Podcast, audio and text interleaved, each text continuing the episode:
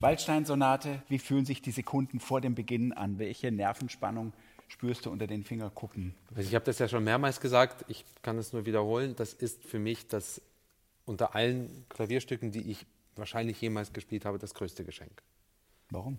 Schwer, das zu sagen. Das ist einfach als Gesamterscheinung und Gesamtkunstwerk einfach von A bis Z für mich das beglückendste Stück Musik auf dem Klavier, für das Klavier, das ich kenne. Das ist wieder so ein geschlagener Allwetter-Musikersatz. Ja, aber egal wie schlecht es mir geht, mit dem Stück geht es mir gut. Wenn ich für irgendetwas studiert habe, dann dafür.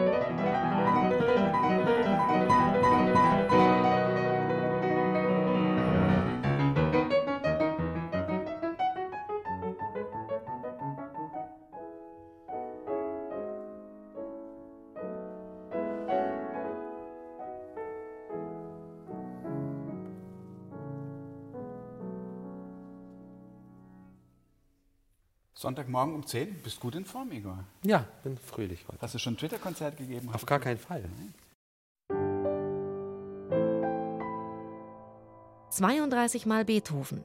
Ein Klavierpodcast mit Igor Levit und Anselm Zibinski. Ein Sonntagmorgen Mitte März 2020. Wir sitzen im sonnendurchfluteten Chorprobensaal des Bayerischen Rundfunks. Die Sendeanstalt hat Igor Levit einen wunderbaren Bösendorfer Imperial hingestellt. Das ist dieser Flügel aller Flügel der Wiener Klavierbaufirma Bösendorfer, 290 cm lang, 97 Tasten umfassend, also neun mehr als herkömmliche Flügel. Das teuerste Instrument, was es bei Klavieren überhaupt gibt. Wir behandeln die Waldstein-Sonate, jene Sonate, die Beethoven 1803 seinem alten Förderer, dem Grafen Waldstein, gewidmet hat. Und Igor spricht davon, inwiefern genau diese Sonate zum Modell für die Entwicklung der Klaviertechnik im Grunde genommen des gesamten 19. Jahrhunderts werden konnte. Ich glaube wirklich, es ist die Neuerfindung dessen, was Klaviermusik ist, dessen, was ein Pianist ist, dessen, was eine Performance sein kann. Alles ab diesem Stück ist anders. Was ist Virtuosität? Was ist Programmmusik? Was ist körperlich erfahrbare Musik? Was ist Konzert? Was ist Eindruck? Was ist Emotion? Was ist orchestrales Schreiben für das Klavier? Alles, alles ist neu. Alles, was vorher in einzelnen Sätzen vorbereitet wurde, hier entlädt es sich.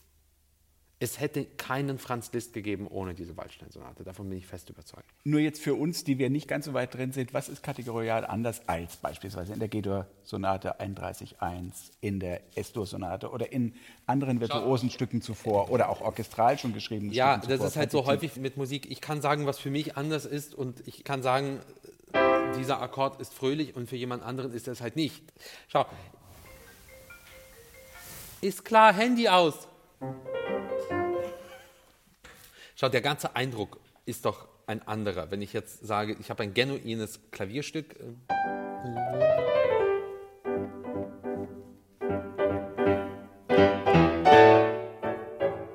ja? 31.1 geht 31.1, genau. Äh,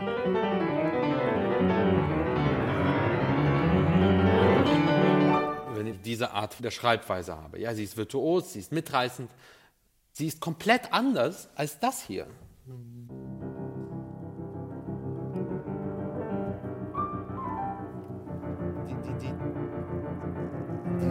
Dieser Herzschlag ist ja ein ganz anderer. Der ganze Eindruck wird ein ganz anderer. Was passiert hier? Das meine ich, es ist mit nichts und gar nichts zu vergleichen.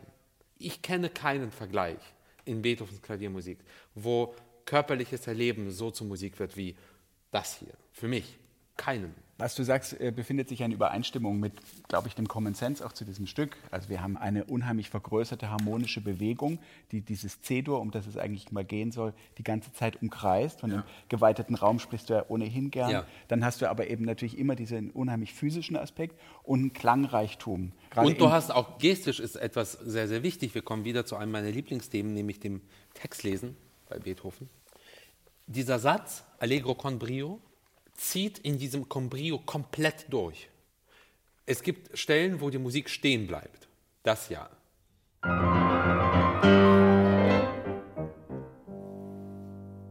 Stopp.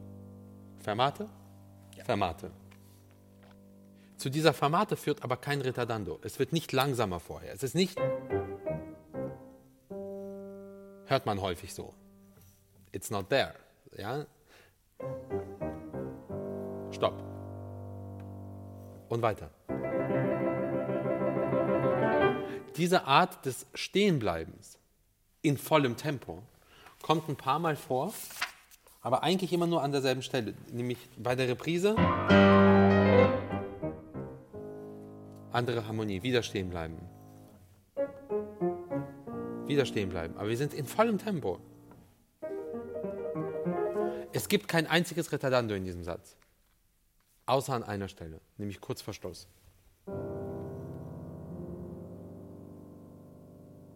Da. Er erlaubt ein einziges Mal langsamer zu werden. Der Herzschlag wird langsamer. Einmal. Ansonsten zieht der Satz durch. Dieser Puls und diese Geschwindigkeit und, und diese Inspiration in diesem Tempo, die hört nicht auf. Das alleine ist schon so erstaunlich und bemerkenswert und glaube ich auch wichtig für das Erleben dieses Stückes. Also wer jetzt quantitativ auf diesen Satz schauen wollte, könnte wahrscheinlich feststellen, dass so viele Noten in einem solchen Satz allein durch die kleinen Notenwerte, durch die viele Bewegungen selten in der Musik oder in der Klaviermusik, ja. wenn überhaupt, so da waren. Was bedeutet das jetzt für dich manuell? Du musst diese ganzen Noten trennscharf delivern. Du musst trotzdem im Pianissimo bleiben. Du musst diese irrsinnige Spannung aufbauen, ohne selbst von der Erregung davongetragen zu werden. Es ist jetzt echt schwer, weil ich mal jetzt versuche, sowohl schnell zu spielen, als auch schnell zu reden und mich trotzdem nicht zu übertünchen. Naja, es ist schon die Geschwindigkeit. Ich fange jetzt mal an im Pianissimo. Ja? Und Beethoven schreibt Pianissimo und dann schreibt Beethoven gar nichts mehr. Das heißt, es ist eine sehr flächige Dynamik und erlaubt eigentlich keine Bauchwellen, sagen wir es mal so. Ja, also ich fange mal an. Alles ist pianissimo. Du hast eigentlich zum Nachdenken kaum Zeit. Kurzes Crescendo, Piano. Piano, ein Takt Crescendo, Forte.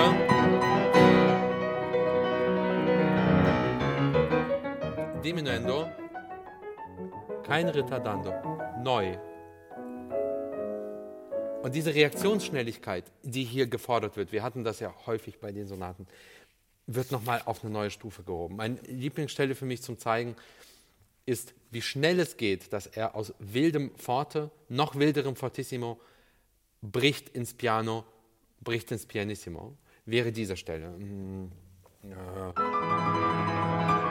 Fortissimo.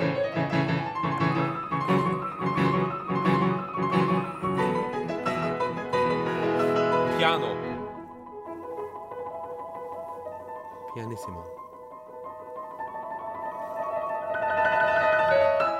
Piano. Forte piano. Piano.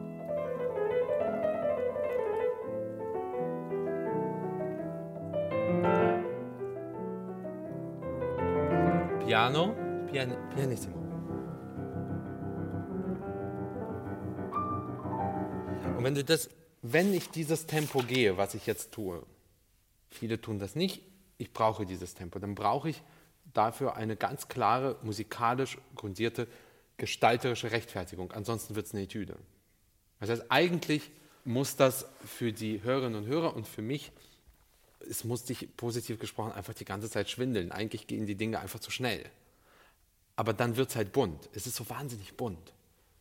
Weil wenn ich diese dynamischen Brüche in diesem Tempo nicht schaffe darzustellen, ist das Tempo shit. So, dann ist es einfach zu schnell, dann ist es blöd. Aber die Hypererregtheit, in welchem Tempo auch immer, ist schon eine Voraussetzung zur Absolut. glaubwürdigen Darstellung. Aber die er. Hypererregtheit steht einfach drin. Er hat sie geschrieben. Ja. Also was essentiell ist hier, du weißt, wie sehr ich auch vertrete, zu sagen, wenn Musikerin oder Musiker sagt, ich tue etwas gegenteilig, als in den Noten steht, tu es, es ist dein freier Wille, bevor du es tust, wisse, was in den Noten steht. Also diese Erregtheit ist hier geschrieben. Absolut. Viele von den Figuren, gerade auch die Stelle, wo du eben begonnen hast, kann man sich ja vorstellen, eigentlich wie Streichertremoli, Ja. oder? Also schnelle Repetition, ein Beben in sich, dann nachher die Figuration in der rechten Hand, das könnte ja auch eine Geigenfigur eigentlich sein, oder? Darf ich eine Parallele ziehen? Unbedingt. Ein paar Jahre später schreibt Franz Schubert seine Wandererfantasie, auch in C-Dur.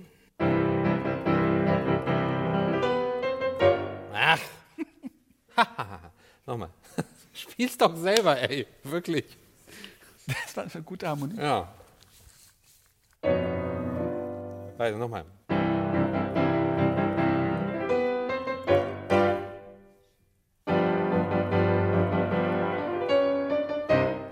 Man- Ich halte dieses Stück im Grunde für eine Art Klaviertranskription eines Orchesterwerks, eigentlich. Also später kommen so Stellen, Hat der List dann genauso umgesetzt. Genau, also dass man einfach sagt, Streicher, Streicher, Bläser. Und da gibt es dann tatsächlich diese.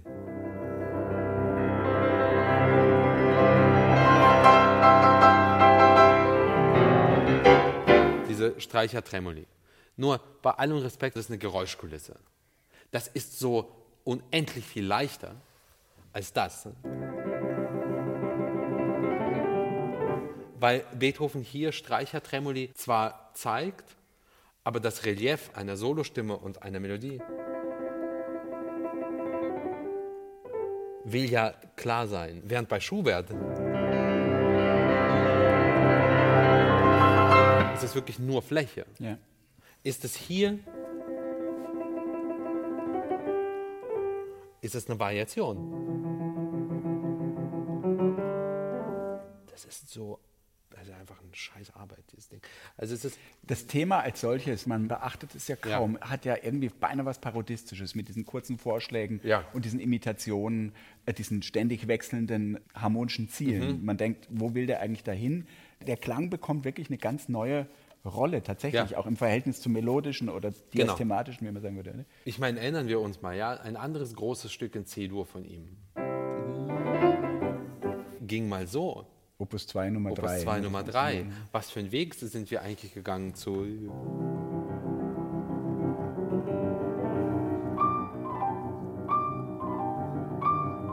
Und, und ihr habt alle gerade nicht die Noten vor Augen. Aber ich sag's euch, dieser Abriss ist kurz. Der letzte Ton ist eine Achtel mit Punkt. Sowas weiß ich auswendig. Ja. Dieser Abriss ist eine Viertel mit Punkt. Kurz, kurz, aber etwas länger. Das sind so diese Mini-Details und ich glaube wirklich dran, ein Höreindruck für jeden, der das hört, komplett verändert und bereichert. Und er ist so penibel. Also du hast recht, es ist parodistisch, aber es ist auch gleichzeitig so bizarr klar geschrieben hier. ist ja fast Max Reger-artiges Schreiben hier, so über jeden Ton steht irgendwas. Jetzt kommen ja diese wunderbaren Ruheinseln in Gestalt des zweiten Themas, choralhaft, in der Exposition schon ein Glücksmoment, in der Reprise dann wirklich noch vielstimmiger gesetzt. Vielleicht magst du das kurz vorstellen, weil die Feierlichkeit dieser sehr kurzen Momente, die schönen Stellen gehen vorüber, Die schönen Stellen, immer, Dolce, immer e, Rien, gell? Dolce e molto legato und trotzdem im Allegro con brio.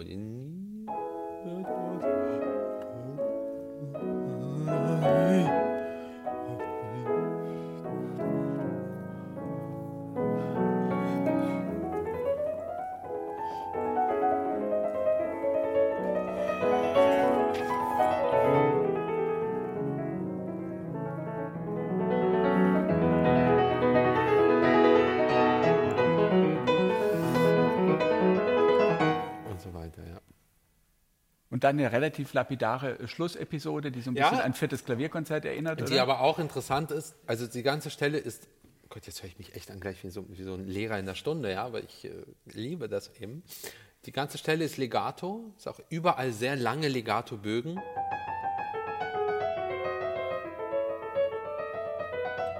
Übrigens, hier führt Beethoven etwas ein, was später in der Musik sehr wichtig wird. Also, stellt euch mal vor, die Hand, jeder von euch kennt so eine Hand, also die obere Hälfte der Hand, Mittelfinger, vierter Finger, kleiner Finger spielen.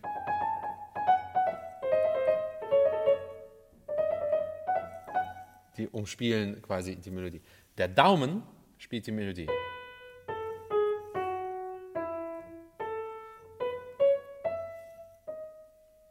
Diese Daumenmelodie wird später extrem wichtig, nämlich bei Franz Liszt.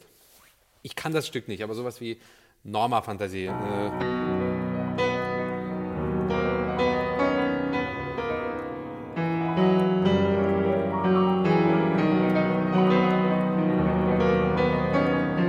sozusagen, es wechseln sich linke Hand, linke Hand Daumen ab, während sozusagen die Resthand eigentlich nur Girlanden produziert. Und es gab einen Streit darüber oder eine Diskussion darüber, wer hat diese Daumenmelodie eigentlich erfunden. Es gab eine Art Konkurrenz in Paris damals zwischen Franz Liszt und Sigismund Thalberg, ein sehr berühmter Pianist in Paris. Thalberg behauptete, er hätte das erfunden, dann hat Liszt das sehr, sehr viel eingesetzt. Hier haben wir Daumenmelodie. Wir reden über echt ein paar Jahrzehnte früher. Beethoven tut genau das.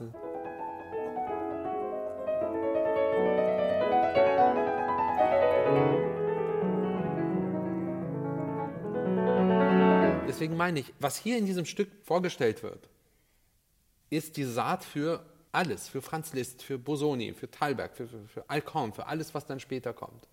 Kann nicht passieren ohne dieses Stück.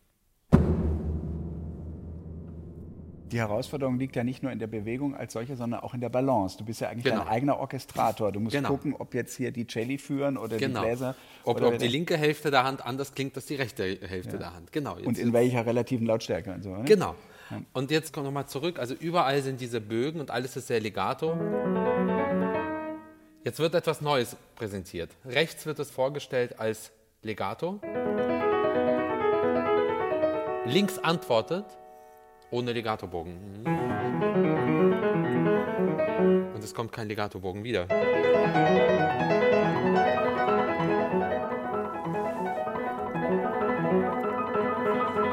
Passt auch nicht.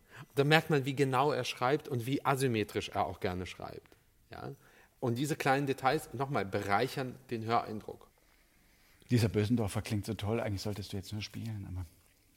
Also dieses Stück ist ja, finde ich, doch sehr flächig auch in diesen, ja. in diesen Stellen. Was interessant ist, wenn man immer vom mittleren Stil bei Beethoven spricht im Vergleich zum frühen oder auch zum späteren, ist ja irgendwie auch der Mut zur großen Strecke, oder? Ja. So eine in gewisser Weise Reduktion zum Maximum, wie man heute vielleicht sagen würde, oder?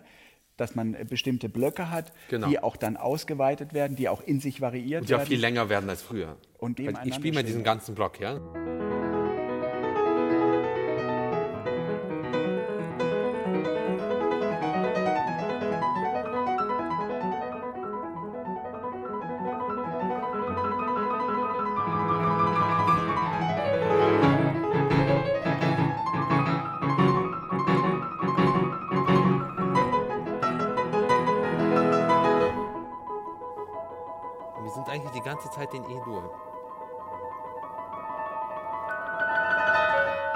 Jetzt passiert erst was Neues. Also dieser flächige Abschnitt ist irre lang. Und jetzt kommt ein ganz neues Bild. Hier meinst du das vierte Klavierkonzert, ja?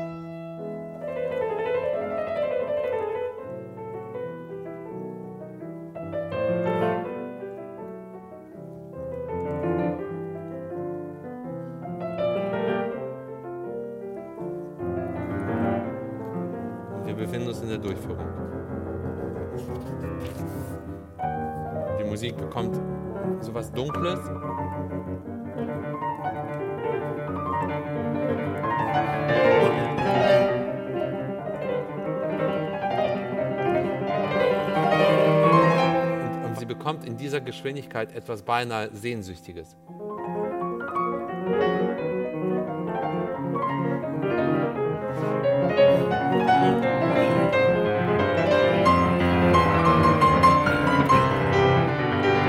Und dann kommt ein großer Abschnitt von harmonischen Wendungen, die auch ziemlich bemerkenswert sind. Das sind ja eigentlich zwei Blöcke in der Durchführung. Das hier bezieht sich alles noch auf das erste Thema, Genau. dann bezieht sich auf die Alles auf Schlussgruppe, zweite wenn du Thema. so willst. gell? Genau. Hat das nicht auch alles, weil du jetzt sagst sehnsüchtig, hat das nicht auch damit zu tun, was Charles Rosen manchmal den harmonischen Rhythmus nennt? Die Schnappatmung wird irgendwie häufiger. Absolut, ja. Und der nächste Abschnitt ist für mich einfach ziemlich bemerkenswert. Also wir fangen in C-Dur an, gehen vom C-Dur direkt weg, sind in F-Dur. Gehen vom F-Dur weg, sind in B-Dur. Und jede Farbe braucht ja irgendwie einen anderen Charakter, ja? oder irgendwie eine andere, andere Gewichtung. Wir gehen vom B-Dur weg. Wir sind quasi in S-Moll. Wir sind plötzlich in der Dominante zu H-Moll. Wir sind plötzlich in H-Moll. H-Moll war eine Tonart für Beethoven, die, glaube ich, ziemlich wichtig war. Er nannte sie die schwarze Tonart. Wir kennen große H-Moll-Stücke, wie zum Beispiel das Mozart Adagio für Klavier.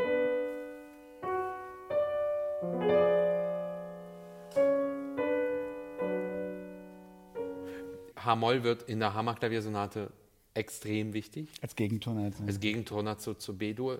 Also H-Moll ist eine sehr, sehr wichtige Tonart für ihn. Wir sind plötzlich für einen kurzen Moment in H-Moll, verlassen es sofort, sind in C-Moll,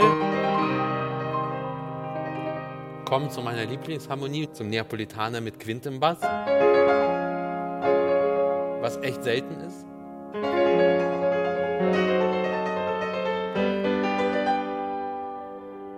Plötzlich bleiben wir stehen, harmonisch.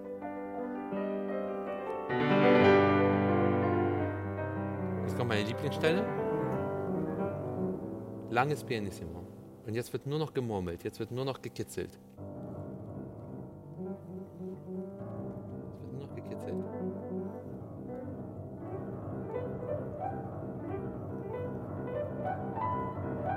Es wird eigentlich das Feuerwerk angeschmissen.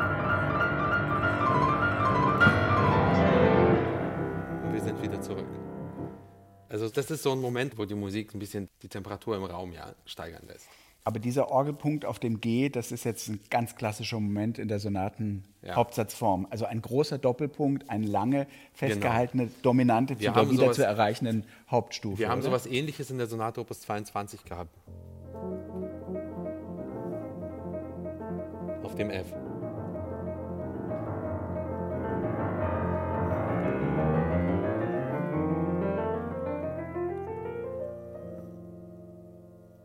Und. Nur jetzt vergleichen wir das mal und dann merken wir, wie viel radikaler und freier das hier ist. Ja?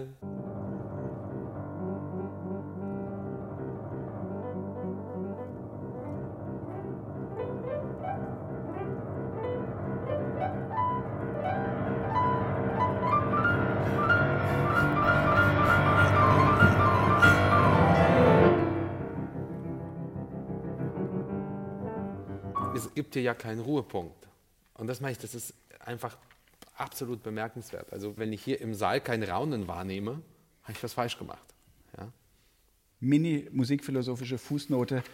Eine Reprise, also die Wiederkehr des eigentlich vorher schon mal Dagewesenen, wurde ja dann irgendwann äh, nach Beethoven immer mehr zum Problem, weil man gesagt hat, dialektisch betrachtet, es hat sich so viel getan, es haben sich so viele Gegensätze ja. miteinander ausgeglichen. Wie kann man so behaupten, als ließe sich der Status quo ante erneut herstellen? Deswegen dieser riesige Aufwand auch zum Teil, um zu sagen, dieser Doppelpunkt muss so groß sein, die Spannung, ja. die aufgebaut wird, muss so groß sein, dass diese Reprise als auch ein neuer Zustand und auch ein neues Glück im Grunde genommen erlebbar wird. Mal, oder? ich hole mal kurz. Ähm, andere große Doppelpunkte. Ihr Lieben, ich habe gerade mein iPad rausgeholt. Sekunde. Ich lese jetzt nur vom Blatt, ja. Äh,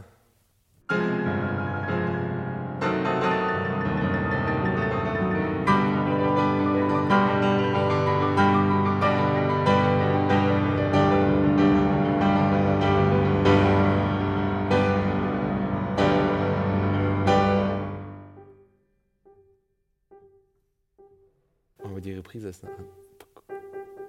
Das ist ja. Das wäre mal so ein großer, großer Doppelpunkt in der fünften Sinfonie. Finale. Ja. Im Finale. Und die Reprise ist aber der dritte Satz. So, so, so eine Scheinreprise. Dieser Doppelpunkt nochmal, der ist riesig. Äh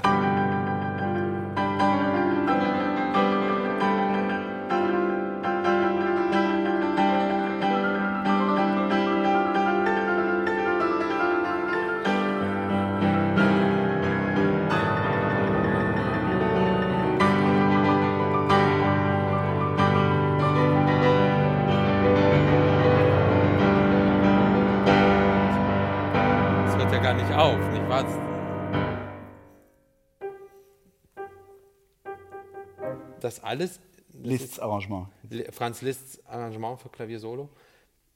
Die fünfte, glaube ich, ist nach der Waldstein-Sonate, oder? Geschrieben? Ja. ja. Genau ein Jahr etwa so. Genau ein Jahr. Und das alles ist da drin. Mhm. Nochmal, großer. Doppelpunkt.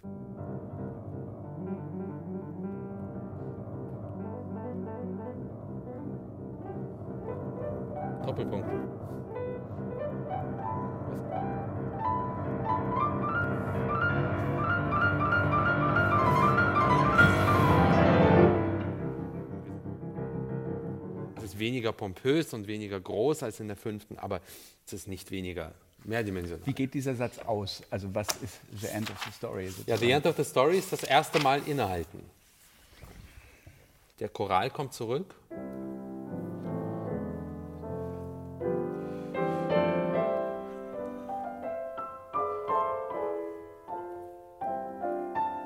Wir bleiben stehen.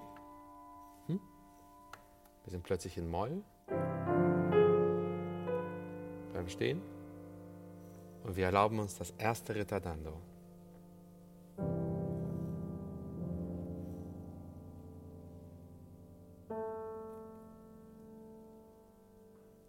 Das erste Mal. Und im absoluten beglückendsten Vollrausch enden wir.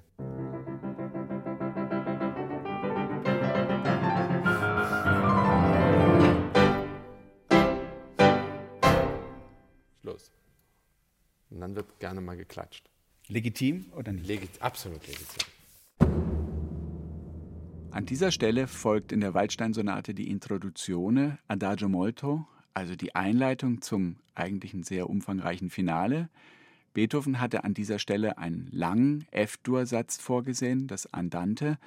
Es ist dann später als separater Satz veröffentlicht worden und wurde schnell so beliebt, dass es allgemein nur Andante Favori genannt wurde. Der charakteristische Rhythmus seiner Melodie ist eine chiffrierte Anspielung an Josephine von Brunswick, seine mutmaßliche unsterbliche Geliebte. Es gibt einen Brief, wo er Josephine von Brunswick schreibt, hier kommt ihr Andante. Die Beziehung bzw. die Bedeutung ist ganz klar.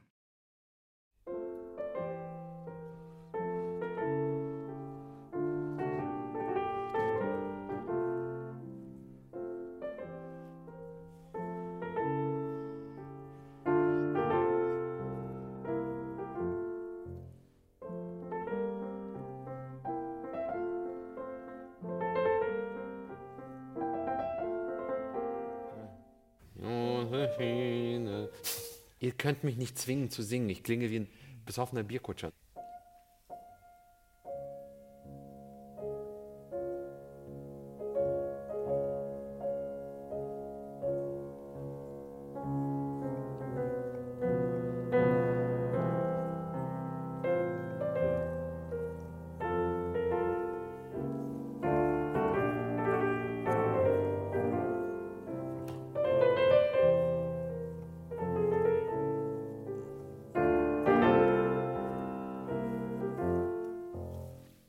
Favori hieß das, weil das so beliebt war und alle das immer hören wollten. Und Josephine von Brunswick, seiner Schülerin seit 1799 und sofort hat er sich offensichtlich in sie verliebt, aber sie hat dann sehr schnell einen Adligen geheiratet, war dann früh verwitwet, ab 1804, wenn ich mich erinnere, hat dann aber wieder geheiratet und zu dieser Liebe konnte es im wahrsten Sinne des Wortes nicht kommen, weil sie war von Adel und er eben nicht und hätten die beiden sich zusammengefunden, hätte sie das Sorgerecht für ihre damals, glaube ich, schon vier Kinder verloren. Und deswegen, sie hat ihm dann auch geschrieben, mein Herz besitzen Sie schon längst, aber wir können quasi kein Paar sein. Das ist der Satz, den ja. er gestrichen hat. Stattdessen gibt es eine Introduktion, also eine Einleitung zum letzten Satz, die dauert aber bei dir auch um die viereinhalb Minuten. Ist das Kritik? Spielst. Nein, nein, gar nicht. Ganz Finden und Sie gar das nicht. zu langsam, wie ich das spiele, Herr Zibinski? Ganz und gar nicht. Ich genieße das sehr. Im Gegenteil, wir, wir kommen, glaube ich, nochmal dazu. Es gibt bei Beethoven neben den großen Adagios Ja. immer wieder diese transitorischen Ja. langsamen Sätze, die eigentlich eine Zwischenstation bedeuten zu einem großen Ziel hin, oder? Absolut. Und es gibt mehrere Sonaten, wo es eigentlich keine Art von langsamen Satz gibt, zum Beispiel. Also hier hat das eine Transitfunktion. Wir werden das Irgendwo- noch viel extremer in dem, was Bosoni dann später als freie Musik bezeichnet, viel extremer sehen in der Hammerklaviersonate, was eine Introduktion sein kann. Hier ist sie nicht sehr frei, aber sie ist eben eine intimste Überleitung in den großartigsten Satz überhaupt. Sie bekommt, sie, es ist wieder Raum. Keine Stimme, nur Raum.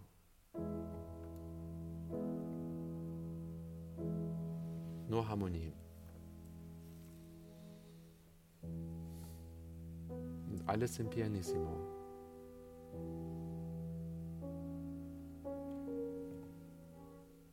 Nur Raum.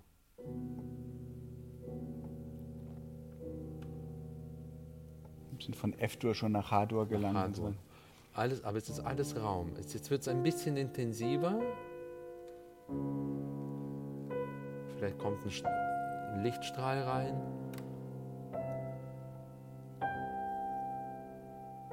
Zu diesem Ton G komme ich gleich noch.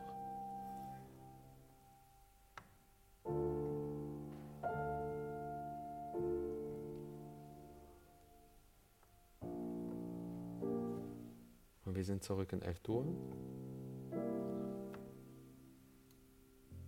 Und wir haben die Kathedrale jetzt mal gesehen. Schluss. Jetzt wissen wir, in welchem Raum wir uns befinden. Jetzt kommt das Menschenstimme.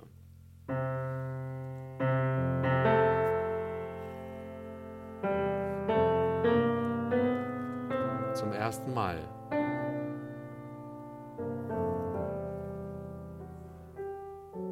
Wieder nur Raum. Wieder Stimme.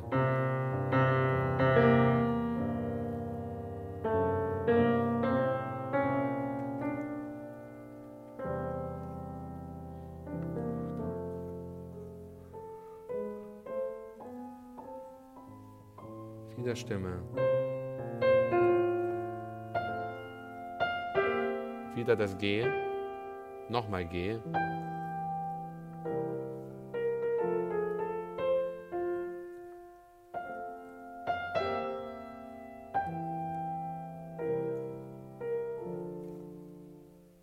Genug gesungen.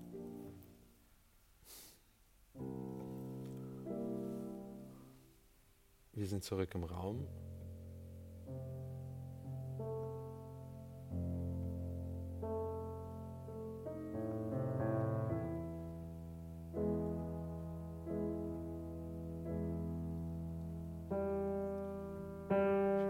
Wieder das G.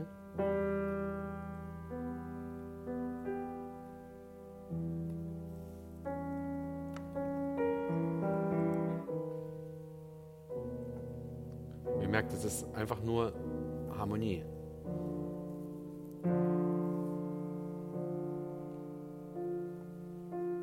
Es ist alles in dir drin. Das ist, niemand, niemand spricht wirklich, sondern sind innere Zustände.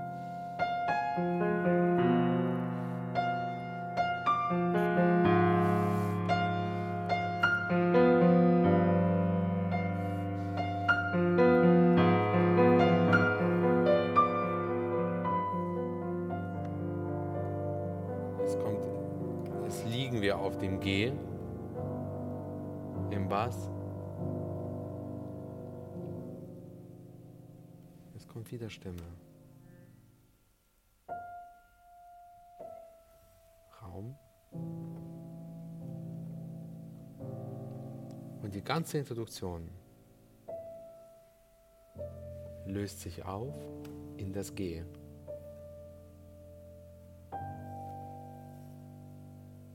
bis das G alleine bleibt. Ganz alleine. Und zur schönsten eigentlich Hymne wird.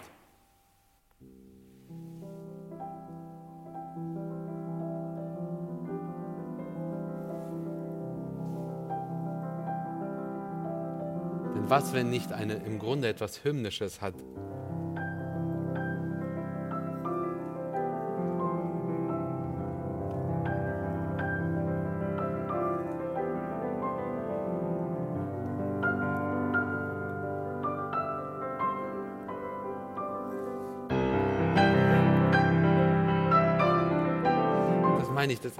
alles, was hier geschieht. Ich kriege jetzt schon Gänsehaut. Dieses Werk schafft etwas, was keine Sonate vorher schafft. Einfach, ja, einfach anders vom Leben zu erzählen als vorher. Ihr Lieben, ihr werdet es gemerkt haben, Beethoven hat auf sehr subtile Weise wirklich direkt übergeleitet in das Rondo-Finale, denn alles soll dorthin führen, wo im wahrsten Sinne des Wortes musikalisch die Sonne aufgeht. Das ist so Kosmosmusik, dieses Stück irgendwie. Das ist so Gesamtweltmusik irgendwie. Und am Ende wird es einfach hymnisch. Am Ende wird es einfach lebensbejahend hymnisch. Dieses. Ähm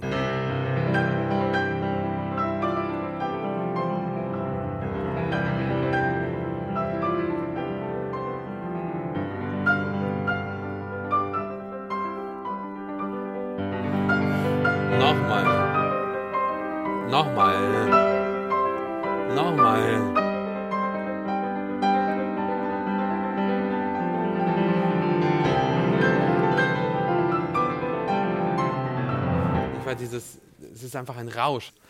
Wir beginnen eigentlich mit etwas Flächigem in der rechten Hand. Die linke hüpft wieder über die rechte.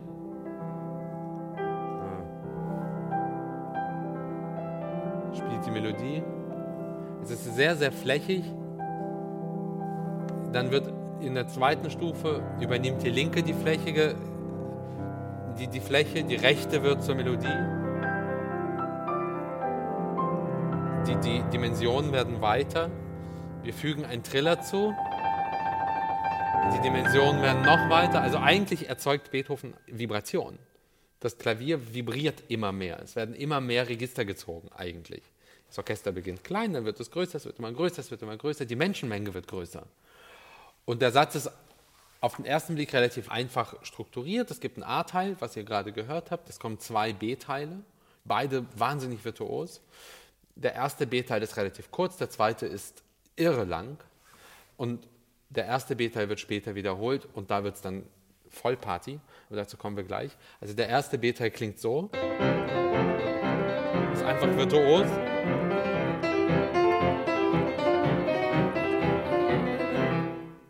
Ist nicht frei von ein bisschen was Wütendes.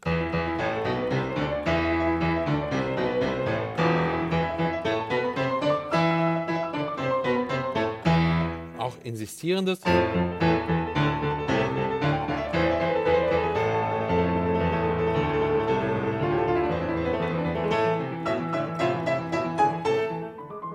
Nee, ich war es nicht gewesen.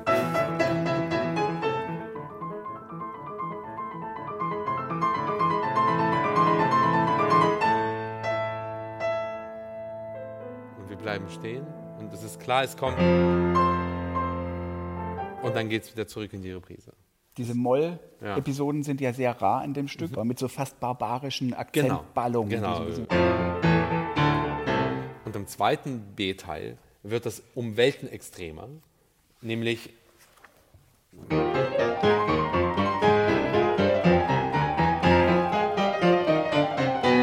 es kommt das G wieder, dieses so wichtige G für dieses Stück, aber in was für einer Art?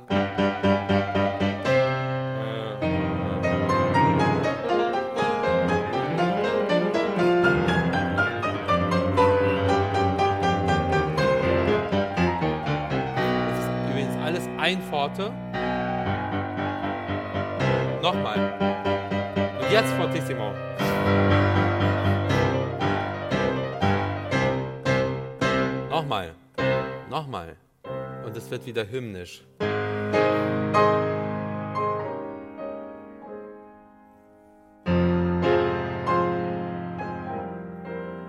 Wir sind in Des-Dur.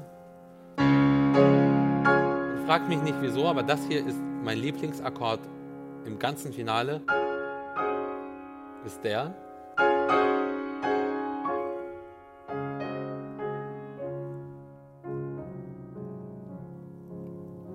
Bleiben stehen und wir fangen an, uns so ein bisschen durch die Harmonien zu improvisieren. Des-Dur aus C-Dur kommen, gell? Wir wissen nicht ganz, wo wir hinwollen.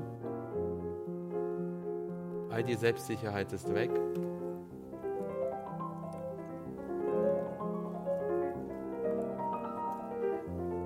Keine Ahnung, wo es enden wird.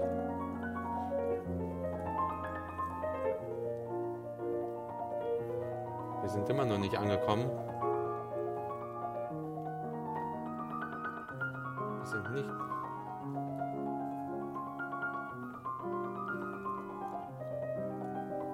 Aha, hier ist das G wieder. Und es beginnt wie im ersten Satz ein sehr, sehr langes, ein sehr langer Doppelpunkt.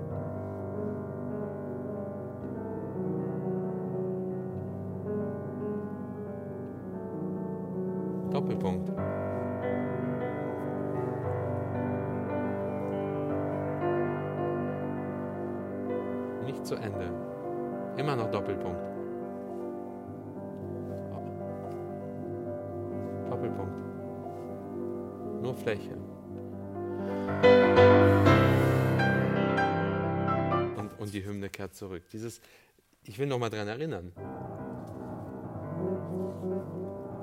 Wir hatten das schon mal. Natürlich in einem ganz anderen Charakter.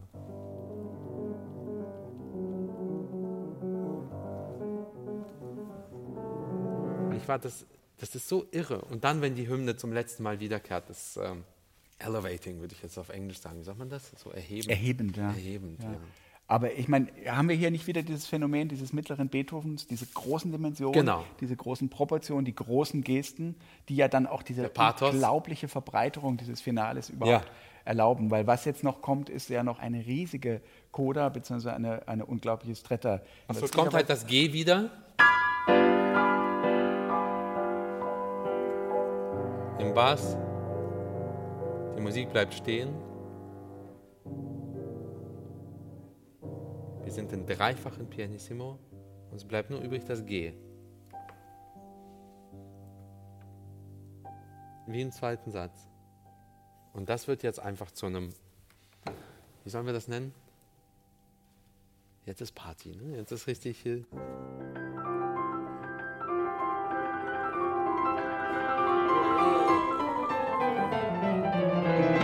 Jetzt wird nur noch losgelassen.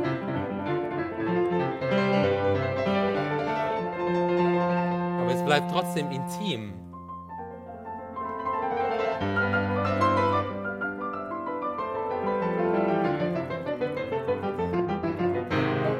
Und wir fangen wieder an, durch die Tonarten zu wandern.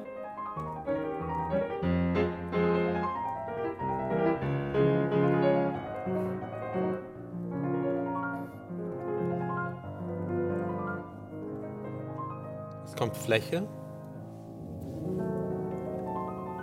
Und ist es das erste Oktavglissando, was es gibt? Ich weiß Ich es würde nicht, denken, aber stell dir mal vor, also es ist eine Oktave, ist ein bisschen langsam, also schreibt Beethoven ein sogenanntes Oktavglissando. Glissando heißt, ich lege jetzt meine Hand drauf und dann ziehe ich, wische ich einfach quasi die Finger über die Tastatur, nach oben oder nach unten. Und das geht natürlich auch in der Oktave. Das heißt hier, Solange wir weiße Tasten. solange wir weiße Tasten haben und solange wir uns geeignet. nicht an den Fingernägeln kauen, Genau. weil sonst tut das weh. Sonst gibt es einen Erdbeerkuchen hier, weiß und Der rot. Fisto-Sonate würde das nicht so gut gehen, genau. Ja, doch, aber es gibt ja auch so. Okay, so. Du kannst auch So Pentatonik. durch einen Einzelton kannst du auch über die schwarzen Tasten glissandieren, über mehrere Töne. Wird halt. Ja, es ist scheiß drauf. Jedenfalls. Das ist eine neue Art von Klavierspielen natürlich. Und das im Pianissimo. Das heißt, du musst es schaffen zu glissandieren und trotzdem die Melodie das klar durchhörbar zu machen.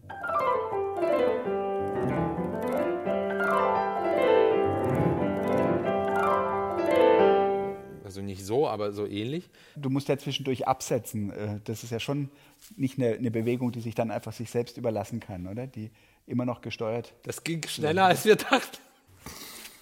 Full Disclosure, wir haben gestern drei kleine Kinder meine Fingernägel lackiert und wir haben vorhin darüber gesprochen, wann geht der Lack ab. Tja, Nagellack und Beethoven-Waldstein-Sonate sind nicht Freunde.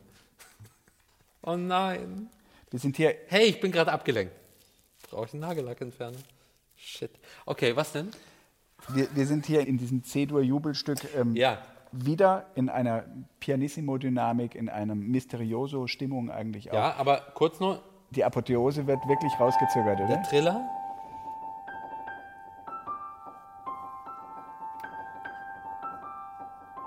Dieses Modell kommt wieder, nämlich in der letzten Sonate.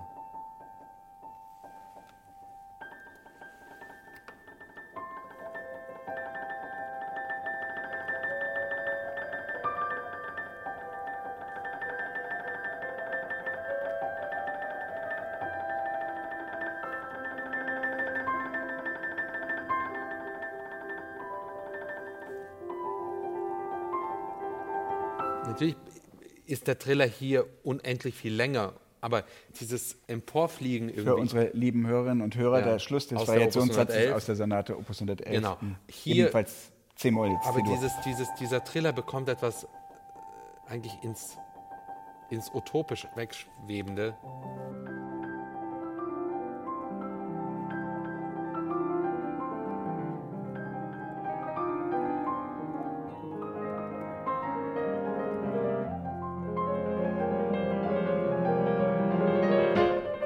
Plötzlich bekommt der Triller was Virtuoses.